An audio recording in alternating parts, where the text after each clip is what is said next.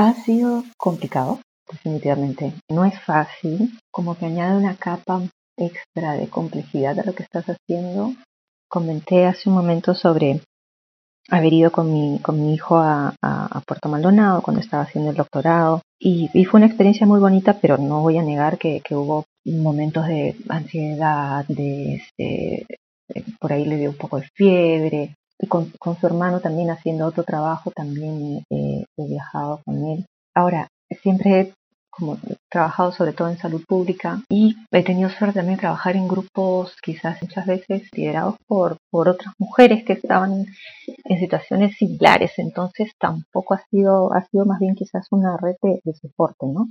Pero igual es, es complejo, es complejo porque sí, efectivamente una salida a campo tienes que tener en cuenta eh, cuánto tiempo vas a, vas a ir, si puedes o no estar con, el, con, tu hijo, llevarlo, para el tipo, algunos tipos de, trabajo se puede hacer, eh, de repente si vas a hacer encuestas en casas, no hay ningún problema porque hay, hay otros niños, hay, no hay mucha dificultad, pero si estás eh, haciendo recojo de, muestras en, en campo con animales silvestres, no es un lugar donde muy adecuado, entonces eh, sí, es, es definitivamente complicado. Eh, de hecho retrasó la fecha también de mi, de mi defensa de la, de la tesis porque también hubo una temporada en la que no pude este, viajar a, hacer el trabajo de campo, tuve que retrasarlo, pero bueno, que nada, incorporarlo a la ecuación y seguir adelante. Es bióloga por la Universidad Nacional Agraria La Molina. Es doctora en epidemiología y control de enfermedades globales en la Escuela Bloomberg de Salud Pública de la Universidad Johns Hopkins. Se desempeña como investigadora en salud pública. Actualmente trabaja en la Pontificia Universidad Católica del Perú como parte del equipo de laboratorio de genómica. Además, es docente en la misma universidad. Su área de interés son las enfermedades infecciosas. Su nombre es Gabriela Salmón Mulanovich y este es el episodio 26 de Mentes Peruanas. Desde su punto de vista, ¿cómo calificaría usted la, actuación, la respuesta de la ciencia peruana en este casi un año que llevamos de pandemia. Ya, bueno, creo que ha habido mucha, eh, mucho interés y compromiso para, este, para poder responder a las, a las necesidades. Creo que quizás lamentablemente no se ha podido traducir todo eso en, acciones este, concretas que nos hubieran gustado ver, ¿no? Por ejemplo, eh, el hecho que recién en este momento se esté dando esa, ese refuerzo al primer eh, nivel de atención de, salud que hubiera sido eh, fundamental, eh, no solamente para atender los casos directamente de, infección este, por, el, por el virus, por el coronavirus, sino también por una serie de otros problemas que, puede tener cualquier persona, ¿no? que se han visto tratamientos interrumpidos, este, y creo que eh, ha sido eh, un, hemos debido eh, trabajar mucho más con el primer nivel de atención y de la misma forma también poder hemos visto también en este momento que los los lugares que digamos donde se da digamos lugares cerrados son los lugares donde podemos tener mayor eh, contagio, ¿no? Y el hecho de que hasta este momento no hayamos podido aprovechar y usar los espacios públicos, las calles, eh, de tal manera que permita aliviar un poco esa, estamos en ese momento, se ponen como en disyuntiva el hecho de que este, eh, los negocios se tienen que cerrar o quiebran porque no pueden atender, pero a la vez no sé si estamos pensando realmente las alternativas que podríamos este, utilizar eh, en este momento, ¿no? Va a ser un año y creo que deberíamos poder aprovechar y usar mejor los espacios públicos, aceras, este, vías públicas para um, tratar de, disminuir el, impacto y el contagio No, no sé cuál es su, su sentimiento frente a eso, frente a que se diga hacia afuera que se está atendiendo a las recomendaciones científicas basadas en evidencias, pero que cuando uno ve las medidas que se toman en realidad parece que simplemente no las escucharan. ¿Qué, cosa cree usted que, debería pasar o que se debería hacer para que de una vez eh, se empiecen a, tomar las decisiones teniendo en cuenta las evidencias que nos dan la ciencia? Sí, bueno, creo que además este ha sido bien eh, contundente el hecho de cuando se decía que se estaba trabajando con la evidencia, pero también habían algunos medicamentos que estaban incorporados o que demoraron en salir de, las recomendaciones, este, a pesar que se tenía eh, se tiene eh, información sobre, sobre el impacto o el, más bien no, que, no tienen una, una eficacia. E, eso, a, o sea, todas esas cosas demoran y efectivamente este, esta sensación de, eh, lo sé también por algunas personas que sé que han estado trabajando quizás más de cerca, el hecho de plantear las, las recomendaciones y que luego no necesariamente estas sean adoptadas eh, también es cierto, y tengo que reconocer, yo cómodamente estoy aquí y digo cosas, pero implementar esas, esas este, medidas es otra historia, ¿no? Una serie de, de coordinaciones que, que, deben hacerse, digamos, el uso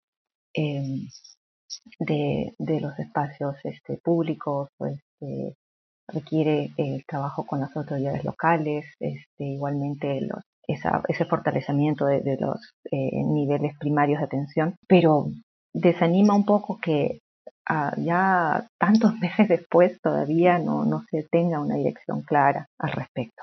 Desde su punto de vista, ¿cuáles considera usted que deberían ser eh, los puntos específicos o los aspectos en los que un el lector debería fijarse si es que tiene que escoger a alguien pensando en que va a hacer algo por solucionar, no solamente o por tratar de, amainar este, este impacto de la pandemia, sino también pensando en cómo ayudar al desarrollo de la ciencia y la tecnología en el país. Creo que para eso es bien importante, siempre pensamos en los planes de gobierno, pero muchas veces son declaraciones, no, no tienen mucho detalle, este, pero eso tenemos que acompañarlo también con eh, ver el, equipo con el que se está trabajando, ¿no? Y sobre todo qué, qué demostraciones pueden haber tenido ya de haber estado justamente apoyando sus este, el trabajo que, que hayan desarrollado los miembros del equipo o si algunas personas han tenido alguna experiencia en cargos públicos, este, cómo han realmente eh, utilizado la, la, evidencia para guiar mejor sus, este, sus acciones ¿no? en, a distintos niveles y en distintas áreas. Este, creo que eso nos puede dar una buena idea de en qué, en qué medida realmente se, está, eh, se, va, se, se busca incorporar la evidencia científica para, para guiar las políticas este, públicas de distintas áreas, ¿no? Ya, o sea, pensando en la, en la pandemia, el problema que tenemos actualmente, pero también en, en distintas otras áreas de, de, gobierno. Tenemos que ser conscientes de que el problema de la pandemia no se va a acabar en, en, julio y probablemente no se vaya necesariamente a terminar o por lo menos a controlar de la manera en que la mayoría lo, lo espera hacia finales de año, ¿verdad? O sea, digamos, por cómo se están moviendo las cosas en el resto del mundo. Me refiero a variantes, disposición de vacunas, eh, problemas con las compras, etcétera, etcétera. El, el, problema todavía, todavía nos va a acompañar un, tiempito más, ¿verdad? Eh, sí, yo, yo, a mí me parece que sí. Y además, eh, ya no solamente el problema de la pandemia en sí, sino todo lo que esta pandemia nos ha mostrado tan, de manera tan evidente, ¿no? Todas estas debilidades de nuestro sistema de, salud en las cuales, bueno, en este momento estamos respondiendo a una emergencia, pero creo que es evidente que nuestro sistema está en emergencia y lo ha estado hace mucho tiempo y no vamos a poder responder a los retos que tenemos constantemente si no lo, si no lo atendemos de una vez. Y ya no poniendo parches, sino pensar en realmente cómo podemos, este, qué, qué lecciones podemos recoger para este, con una visión hacia adelante, ¿no? con una visión este, planificada, este, identificando las necesidades que tiene la población en distintos lugares, este, el, crecimiento poblacional que se tiene, los eh, retos puntuales que pueden tener algunos eh, grupos de población en distintos ámbitos geográficos en el país. Creo que, que, nos toca eso, o sea, más allá solamente de la pandemia, que efectivamente nos va a estar acompañando este año también. Eh, espero que en menor medida a medida que vayamos avanzando con la, con la vacunación, pero tenemos un, problema de todas maneras del que no nos, no nos vamos a, a, quitar solamente una vez que que podamos pasar la página con esta pandemia. Dígame, ¿usted qué cosa quería hacer cuando era chica? Ay, quise hacer muchas cosas. no sé, en algún momento quería estudiar psicología, también, este, eh, bueno, biología marina. Este, en algún momento también estuve muy entusiasmada con, este, con la, ingeniería naval, me, me, llamó mucho la atención, en fin, un poco de todo. ¿Qué tal era en el colegio? ¿Qué, qué tan buena alumna era? ¿Qué cursos les gustaban más? ¿Qué cursos les gustaban menos? Me iba bien en el colegio. Los cursos que más me gustaban eran, bueno, biología, me gustaba mucho, química orgánica, este, me gustaba también. Curso de, de lengua, de, lengua también me gustaba. ¿En casa tuvo usted algún modelo, alguien que le haya alentado o, o que, como le digo, que le haya servido de modelo para orientarse hacia una carrera científica? Ah, quizás no explícitamente, pero siempre hubo, o sea, ninguno de mis padres se ha dedicado a, a la ciencia o la investigación, pero siempre, este, eh, digamos, eh, siempre ha habido mucha mucha discusión igual en la casa, ¿no? Y preguntarse cosas y, y a mis padres siempre los he visto leyendo también, entonces este, me, daba mucha curiosidad eh, y en general hacer preguntas y sobre cosas que leía, cosas que leía, este, cosas que ellos estaban haciendo. Y dígame, ¿hay alguna recomendación, alguna frase, alguna, alguno de estos latiguillos que suelen usar los papás durante la crianza que usted tenga presente hasta hoy o que de repente se haya sorprendido diciéndolo años más tarde? Hay, hay dos cosas, una que quizás no tiene mucho que ver con esto, que siempre me acuerdo y que de hecho también se lo digo mucho a mis hijos, este, que es más ayuda el que no estorba. Pero eso no tiene mucho que ver con esto ahora. Pero sí luego hay otras dos cosas que, que también me, me he escuchado repitiéndolas y que creo que que son, han sido como muy, como que van orientando mucho lo que, es como quiero hacer las cosas, ¿no? Que es este, eh, si vas a hacer algo, hazlo bien, ¿no? O sea, dedícale. Y luego también preguntar no cuesta, ¿no? Este, bueno, de repente podemos, bueno, pregunta, ¿no? Preguntar y quizás, y así, en verdad, esa ha sido una de las cosas que más me ha gustado porque con esa, con esa idea he podido de repente establecer colaboraciones o este, identificar oportunidades que, que no, o sea, preguntar, ¿no? Este, bueno, vamos a escribir un correo, vamos a, este, tratar de hablar con esta persona a ver si, si hay interés y, no sé, puede ser que ha funcionado. Y en todo caso, cuando no ha habido, pues bueno, se hizo el intento. ¿Hay algún momento en su vida personal que usted considere que se haya, que se haya convertido en un quiebre o varios momentos que de repente haya usted haya podido identificar como que obligaron a que de repente lo que lo que tenía planificado o como pensaba que iba a, transcurrir su vida hizo pues eh, hizo que esta cambie de, de curso o que tome alguna otra decisión que no la tenía planificada con antelación? Mm, no sé si cambiar el, curso de, de lo que, o sea, de, digamos, de las cosas que tenía previstas, porque honestamente tampoco es que yo sea un, que yo haya tenido todo así muy, muy, muy delineado siempre.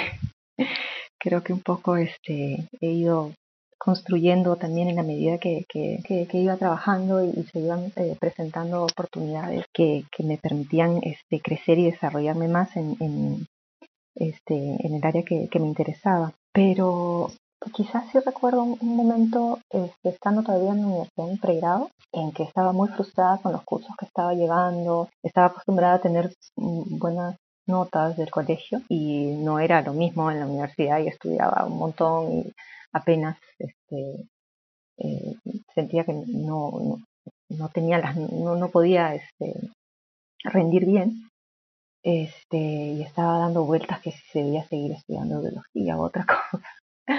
Y mi hermana me dijo, ¿y para qué vas a hacer otra cosa si te vas a aburrir? Y creo que es un poco eso, ¿no? este, eso, ese reto constante, este, creo que me, ha movido mucho, este, el, el plantearme este, objetivos que, que son este, retadores, pero los cuales quiero, quiero conseguir dando lo, lo mejor, eh, lo mejor de mí, ¿no? Aprender en el camino y este, para poder conseguirlo. ¿Cuáles son las cosas con las que usted se distrae de las obligaciones del trabajo? Ay, leo mucho. Bueno, todo lo que puedo y lo que me permiten mis hijos, porque también demandan bastante atención. Este, me gusta leer. También en cuanto en el 2019 este, le agarré muchísimo gusto a la natación. Eh, no lo he podido hacer desde entonces, hace como un año cuando me, me meto en una piscina a nadar, este, lo cual me da mucha pena. Eh, entonces, hacer algún deporte, montar bicicleta me gusta mucho también, este, ya sea como ejercicio o simplemente para movilizarme, dar un paseo. Este, me, me, me gusta. De hecho, no es tan raro tampoco que me vean llegando a una reunión en bicicleta, es que la distancia y el tráfico lo permite.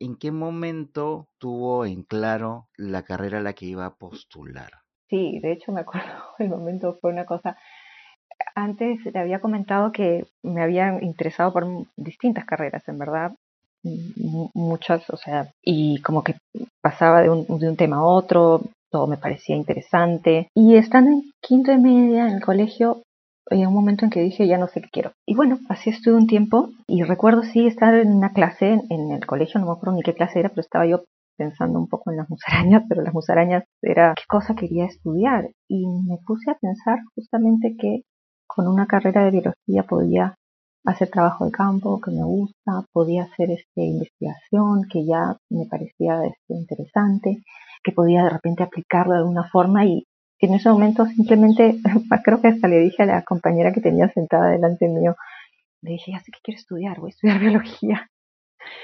Y me dijo, me miró como diciendo, bueno. pero, pero sí, o sea, sentí que, que era una carrera que reunía las cosas que, que me interesaban. Eh, y honestamente, en ese momento nunca me imaginé que iba a terminar en un área como investigación en salud. Pero, pero sí, fue en ese punto en que, en que decidí este, optar por biología.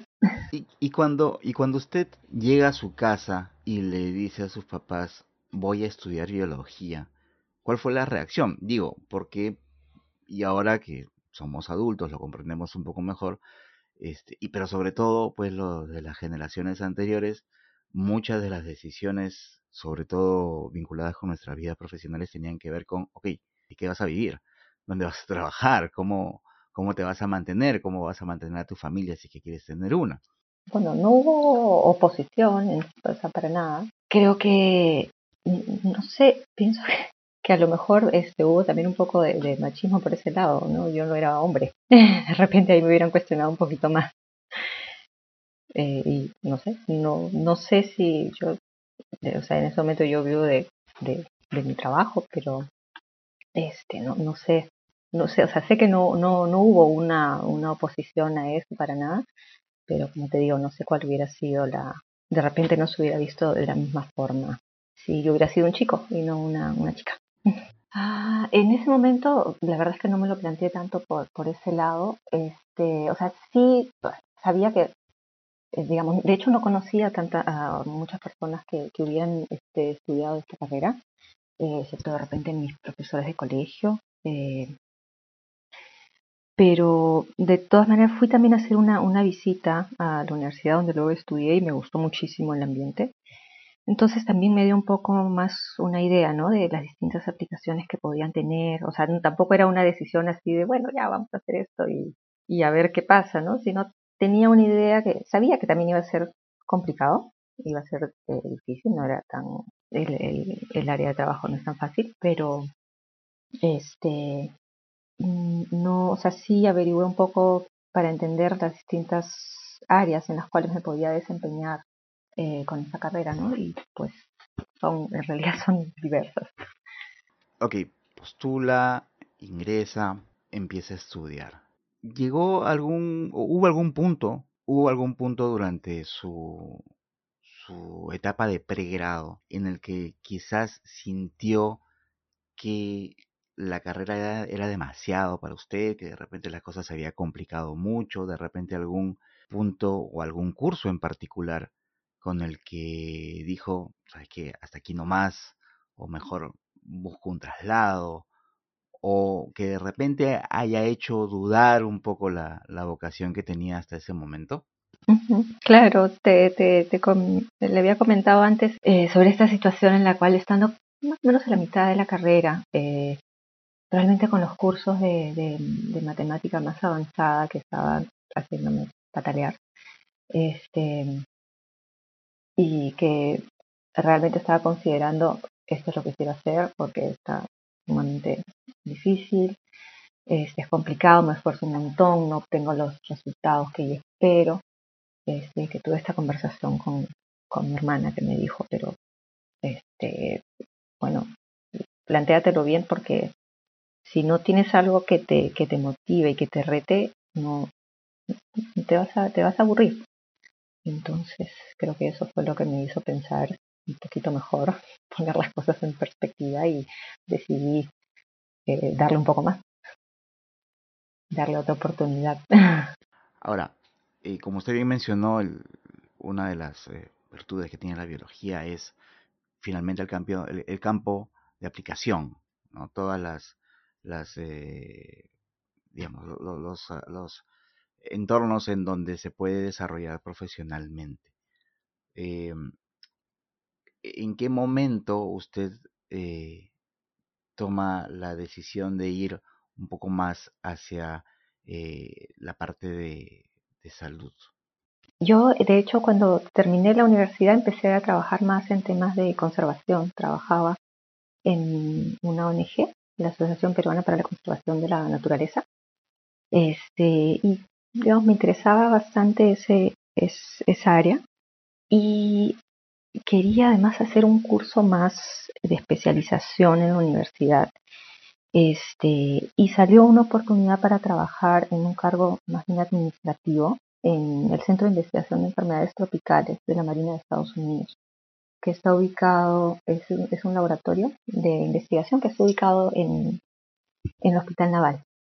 Y eso me permitía este, tener un, un ingreso fijo y un horario como para llevar este curso que yo quería hacer y a la vez dije, bueno, voy a preguntar, o sea, voy a tratar que esto me sirva también para averiguar un poco sobre temas de salud y específicamente de epidemiología, porque ya me había interesado, en algún momento había justamente preguntado a ver si podía hacer este algunas prácticas o algo en el Instituto de Enfermedades Tropicales en, Cayetano. Y ya, bueno, así como pregunté en esa oportunidad, me dijeron que, en ese momento no.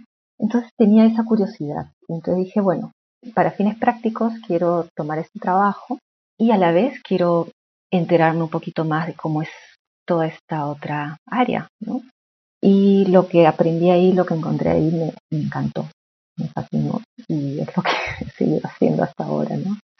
A partir de ahí este, tuve la oportunidad de, estudiar más, de hacer este doctorado y dedicarme a la, a la investigación este, en, en salud e-, ese momento podríamos considerarlo como, haciendo el símil a la pregunta del bloque anterior, este momento pudo haber sido ese parteaguas que finalmente definió eh, por dónde iba a ir su, su vida profesional.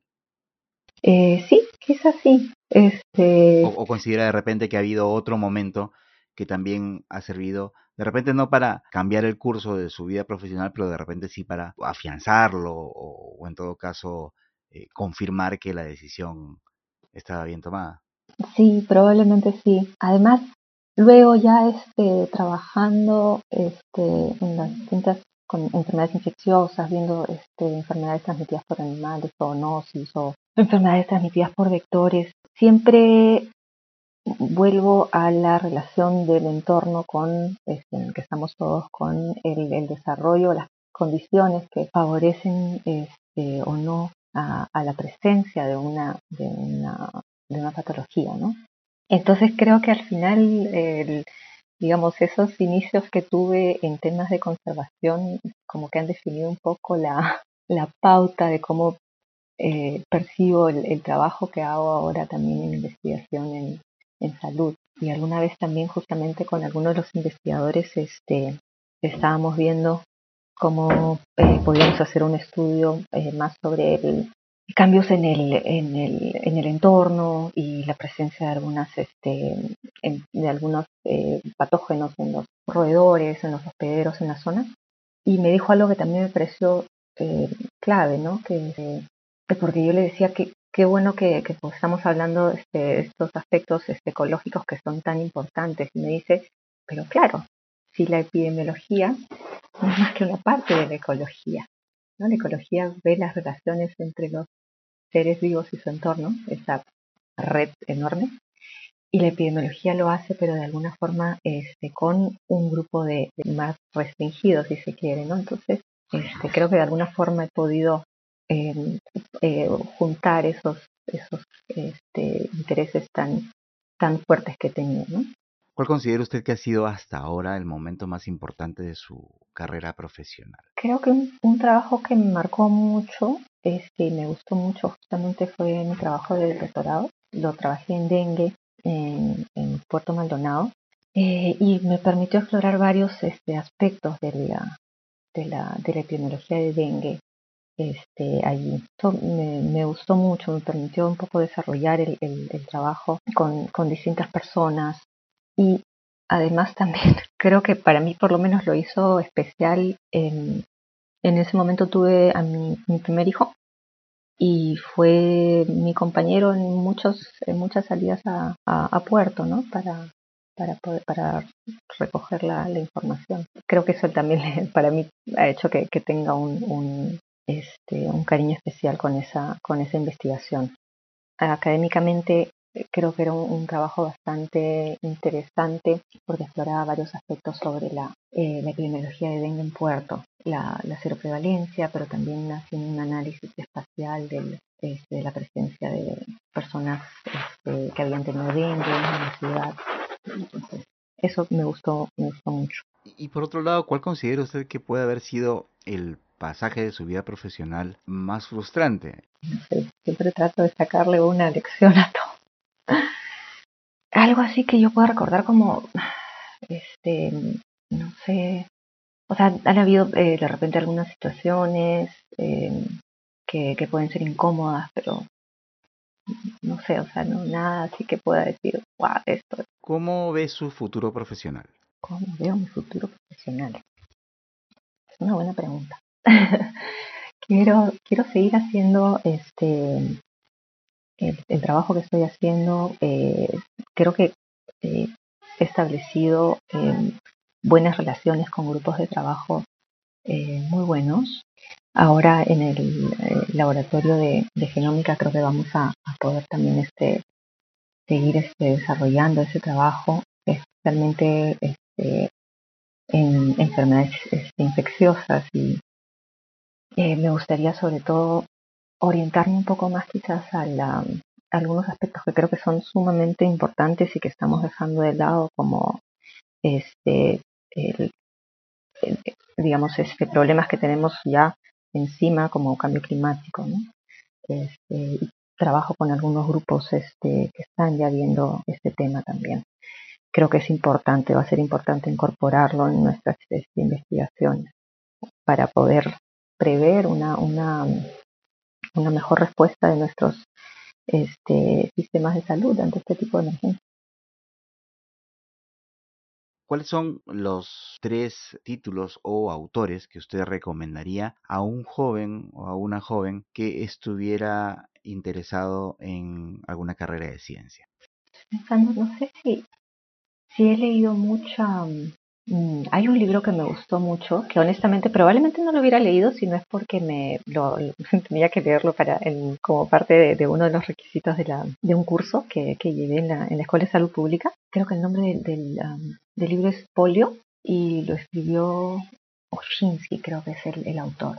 Y me gustó un montón. Hace un, de hecho ganó algunos premios, este, me parece, ese, ese libro. Em, porque narra de, forma bien interesante cómo se hizo eh, cómo las distintas áreas de investigación de, para llegar finalmente a la vacuna de, de la polio. y los problemas también que surgieron en ese momento. Creo que es, bien interesante. Em, hay un, un, libro que, que eh, bueno, es algo por menos de los temas que a mí me apasionan también, este, que se llama A Flor de Piel, em, que es, es, de Javier Moro, es una novela, pero el, el trasfondo es la, la campaña de vacunación que se hizo en, el, para la vacuna de la viruela en los distintos territorios que tenía el, España en, esa época, ¿no? Y esto es bien interesante. Es, es una novela, ¿no? Pero, pero está basado en una serie de, aspectos. O sea, y da un montón para, para pensar desde la parte ética hasta la parte, este, de, digamos, científica eh, y en fin, la parte histórica también. ¿Cuáles son los libros a los que usted recurre para distraerse, para pararse un poco de la atención del trabajo? Yo leo casi todo lo que se me pasa por enfrente. Ahorita estoy mirando lo que tengo más cerca. Retaza, casi, sí. Eh, ahora, favoritos. Algunos que de repente he releído varias veces que me gustan. Eh, hay uno que me gusta mucho que es este Un Mundo para Sofía, que hace como un recuento de la de filosofía digamos, es, uno que, que, he leído varias veces. Eh, sí, no sé, aparte, igual, sí, como te digo, leo distintos distintos autores, ¿no? ¿Cuáles son los, los ritmos, los géneros, los cantantes, los tres, eh, los tres ritmos, géneros o cantantes que más le gusten o le llamen la atención? No sé cómo se categorizaría, no sé, me gusta también muchos eh, grupos, este, escucho en, en, la radio voy desde Filarmonía hasta Doble Nueve y, y ¿cómo se llama este? Y Radio Mar, no sé. O sea, bien, bien amplio el espectro. Bueno, pero en todo caso, ¿le gusta mucho la música? Mm, me gusta mucho, sí. Me gusta mucho la música criolla también. A mediodía, este, por ahí, Radio Nacional me encanta, siempre ponen algunos programas. No sé si usted ve eh, series de televisión o series por streaming o le gustan las películas. Si es así, no sé cuáles de estas son las que más le han llamado la atención, las que más le, le han gustado, o en todo caso, las últimas que haya visto y le hayan agradado. Mm, series, este, bueno, me enganché muchísimo con La Casa de Papel y últimamente estaba viendo una que se llama Cantina de Medianoche, que ocurre en, Tokio, este, que es bien interesante y la he estado mirando. Películas, recientemente no he visto muchas películas, la verdad. Sí, algunas que he visto con, con mis hijos quizás. ¿Cómo quisiera que la recuerden? ¿Cómo quisiera que me recuerden? Mm, como, como alguien que, que siempre, no sé, estuvo, se ha estado esforzando por, eh, por dar lo mejor y tender puentes. Quizás poco por el trabajo multidisciplinario que hago. Quisiera que, me encantaría que mi, mi trabajo en investigación llegue finalmente a, traducirse a políticas públicas y sobre todo a implementarse, pero sabemos que es lo más difícil. Pero, no sé, que quisiera que, cuando alguien piense en mí, piense que, que estoy, eh, digamos, que trabajo en esa, en esa dirección, ¿no? En que podamos implementar las, las, mejores este, políticas eh, públicas, ¿no? Basadas en el mejor conocimiento que tenemos. Este fue el episodio 26 de Mentes Peruanas, una serie de podcasts producidas por el diario El Comercio para conocer un poco más a fondo a las figuras representativas de la escena científica nacional. Mi nombre es Bruno Ortiz, gracias por escucharnos.